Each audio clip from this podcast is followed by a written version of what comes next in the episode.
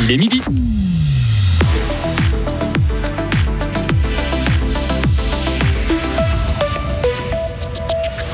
Trop bavard, Georges Godel est reconnu coupable de violation du secret de fonction. L'ex-chef des finances passera à la caisse. Pas de nouvelles études pour le plan climat de Villars-sur-Glane. La droite demande du concret. Bouter les camions hors des villes et limiter leur vitesse à 70 km/h. À Berne, la gauche s'en prend au transport routier de marchandises. Conditions agitées et perturbées pour euh, ce week-end. Giboulé possible à basse altitude lundi. Vincent 12, bonjour. Bonjour à toutes et à tous. Georges Godel a violé son secret de fonction. L'ancien conseiller d'État est condamné à des jours amende avec sursis ainsi qu'à une amende de 2500 francs. C'est le résultat de la procédure pénale menée par le ministère public. Au cœur de cette affaire, on le rappelle, le livre Secret et confidence d'un président. Georges Godel y égratignait des personnalités politiques, à commencer par certains de ses collègues du gouvernement. Et Pierre Mayer, l'ouvrage semble avoir largement dépassé les limites de la loi. Oui, Georges Godel a commis de nombreuses violations du secret de fonction et il n'a pas cherché à se renseigner sur les limites du tolérable. Les conclusions de cette procédure du ministère public sont très claires et la sanction acceptée sans broncher par l'ancien conseiller d'État, il nous l'a dit ce matin, je ne vais pas faire recours, c'était une erreur et aujourd'hui, je veux tirer un trait sur cette affaire. Il nous a indiqué vouloir désormais se concentrer sur son mandat de président de Crémeau. Mais justement, est-ce que ce mandat est problématique, notamment au vu de la sanction tombée aujourd'hui? Qui s'était précisément à cause de ce livre retiré de la vie publique. Pas du tout, estime Georges Godel, qui dit avoir toujours été transparent et pense pouvoir mener sereinement cette présidence de Crémeau. Et le journaliste et auteur de ce livre est lui aussi condamné. Oui, lui aussi a des jours amende avec sursis, à quoi s'ajoutent 1000 francs d'amende.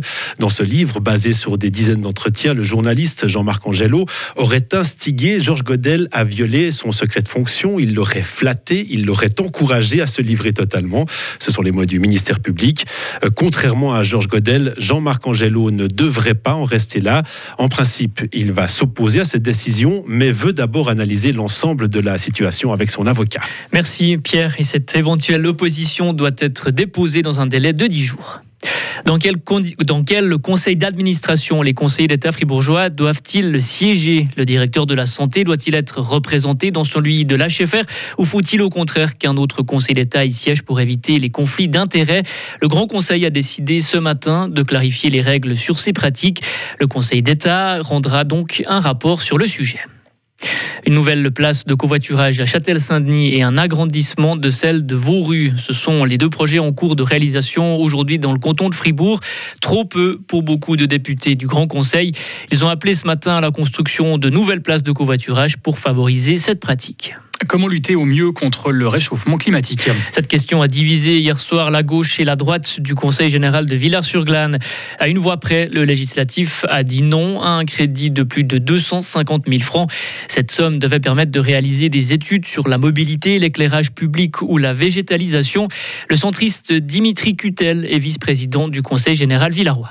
L'urgence climatique mérite 259 000 francs, même beaucoup plus, mais euh, sur des actions concrètes et moins d'études, justement. Comme nous l'avons souhaité ce soir, nous souhaitons vraiment des études d'impact immédiates. Euh, nous avons déjà voté au mois de décembre l'extinction de l'éclairage nocturne, qui permettra quand même d'économiser environ 150 000 kWh d'électricité ou 32% de notre consommation pour l'éclairage public. Nous souhaitons davantage de mesures immédiates comme ça. Nous avons également eu euh, ce soir 10 000 francs qui étaient prévus pour des actions, on va dire, plus bénévoles. Nous estimons par exemple que ces 10 000 francs devraient être inclus directement dans le budget de fonctionnement de la commune. Villars-sur-Glane est l'une des seules communes fribourgeoises à avoir débuté l'élaboration d'un plan climat communal. Le document sera donc finalisé sans les études demandées. Mélanie Maillard-Russier, la conseillère communale en charge du dossier, était forcément déçue après le renvoi de sa demande. Je m'attendais à ce que ce soit difficile puisque c'est une démarche assez neuve. C'est plus simple de présenter un projet de construction parce que pour un projet de construction, c'est clair, il y a d'abord une étude avec euh, des architectes, des ingénieurs chauffagistes, des ingénieurs électriciens. On a des normes qui sont euh, bien établies. Pour un plan climat au niveau communal, il n'y a pas de processus euh, clair, il n'y a pas de recette encore. Donc on doit essayer d'ouvrir la voie forcément, c'est plus difficile euh, qu'un projet plus ordinaire. Et le plan climat communal de Villars-sur-Glane devrait être présenté en début d'année prochaine. Les camions ne devraient pas rouler à plus de 70 km/h sur les routes suisses. L'initiative des Alpes lance une offensive contre le transport routier de marchandises trop polluant, trop bruyant. Des parlementaires verts et socialistes ont déposé un paquet d'interventions au Parlement fédéral.